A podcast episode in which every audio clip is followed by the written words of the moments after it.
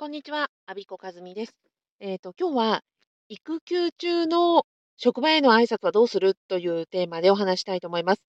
これは、あの、先週8月28日に行われましたパブパブで、まあ、育休中に全然挨拶に来ない人がいるとか、あの、子供を連れて挨拶に行ったとか、そういう話が出たので、おどんな風にしたらいいか、悩んでらっしゃる方もいるかなと思ってお話しします。と、パブパブでは、えっと、子供さんを連れて職場にね、挨拶を顔を見せに来て、あの、ね、挨拶するのいいよねっていう話が出てました。で、私自身は実は挨拶行きませんでした。はい。えっと、まあ、その理由とか、あの、他のパターンなんかも選択肢もあるよということをお伝えしたいなと思ってます。まずはね、その職場への挨拶というのの趣旨としては2つあると思うんですよ。えっと、まず1つ目は、まあ、子供が、うーんと、あ、そうですね。えー趣旨としては、ままずは、えっと、あなたが、私たちがその育休を取ってる期間中、その業務を代わりにやってくれている人がいるとか、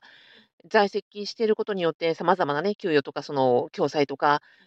えーマネジメント業務が発生しているので、あなたが1日も出勤していなくても、やっぱりそれに応じてあの、それを支えている職員がいますよっていうことですよね。じゃあ、その人たち、それからまあ職場全体に対してどんな風なコミュニケーションを取っていくかっていうことが、育休中のその職場への連絡っていうことだと思います。で、まずは、事務手続き手続き的には、産休入って、出産しましたっていう日にちは非常に重要ですよね。その共済の手続き、育休から産休、産休から育休に切り替わる日なんかの、あの、計算にもなりますので、出産の事実はもちろん報告するというのは一つです。え、それから出産の事実をもって、その後、えっと、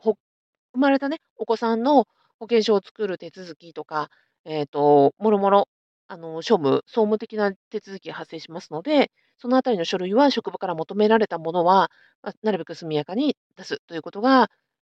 ええ、休みを取っている間できる、あの、最大限というか、あの、必要最小必要であり、なおかつ重要な活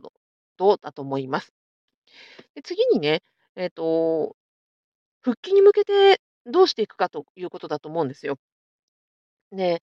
えっと、ふまあ、いつかはもちろん復帰するわけで、復帰に向けて、まあ、職場の上司と連絡を取ったり、同僚と連絡を取ったり、総務や庶務側の人と連絡を取っていくっていうことになると思います。で、必須なのは、やっぱり復帰直前に、あの、復帰に向けていつ復帰してどの業務を、あの、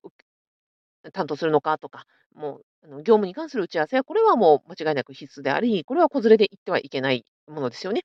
ただここは確定だと。じゃあ、この、えー子供を連れて、あの、挨拶に行くというのは、うん、一つの手段であるけれども、私これ必須じゃないかなというふうに思っています。で、私がしたのは、あの、生まれましたはがきを職場に送りました。まあ、子供の写真がついたやつですね。あの、友人や、親戚などにも送ったものを職場に送って、あの、なおかげさまで、え、生まれましたと、で、いう報告を、手紙という、まあ、はがきという形態で行ったということに、あの、変えさせてもらいました。というのはね、私があれ、あんまり好きじゃないんですよ。あの、子供を職場に連れて行くってやつが。あの、見守る側としても、あの、先輩のね、女性職員たちがそうやって連れてくるのを見ていて、なんかね、私しっくりこなかったんですね。まあ、ひねくれ者なので、あの、ひねくれた見解を申し上げますとね、えっと、まずは私自身、その、不妊治療をしていたりもしていたので、子供その前は子供好きじゃなかったし、えっとなんかこう、欲しくても、あの、授からない人もいるというのを、まあ、視点として一つありましたと。あと、根本的に、だって子育てするのに休んでるわけだから、あの、わざわざ職場に来てね、来たら来たで1時間ぐらいなんかこう雑談とか談笑して帰るわけじゃないですか。その間もみんな、ええ、勤務時間中で、本来仕事をするべきところ、なんかその来た人を、まあ、構うために、なんかこう時間を奪われちゃうような感じがしていてね。で、この時間の給与ってやっぱ税金から出てるわけじゃんとか、えっと、そもそも休むために休業ね、取ってるのに、なんで来るんだろうとか、なんか私そういう、あの、ひねくれ者なので、そういう風にうがった見方をするので、え、なんか挨拶に来る私は行かないと思ってたんですね。それで、ええ、はがきという手段を取らせてもらいました。ま、手紙を送るとか、えっと、なんか、菓子折りね、送りたければ送るとかっていう手続きもあるでしょうし、ま、今はコロナにもなったので、そんな方法もあるよということを、ま、一つお伝えしたいと思います。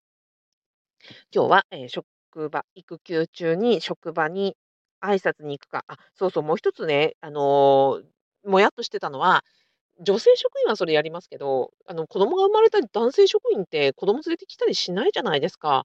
それもなんかね、ちょっと私はジェンダーな、ん、ジェンダー意識というか、ちょっとなんか、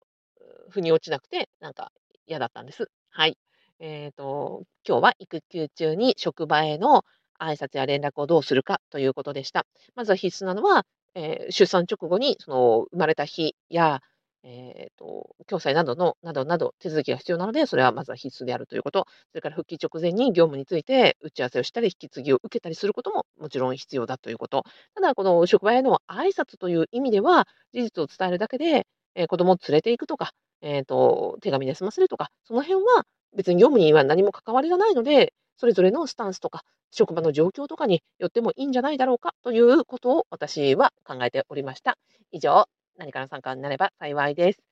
えー、最後までお聴きいただきありがとうございました。阿比子和美でした。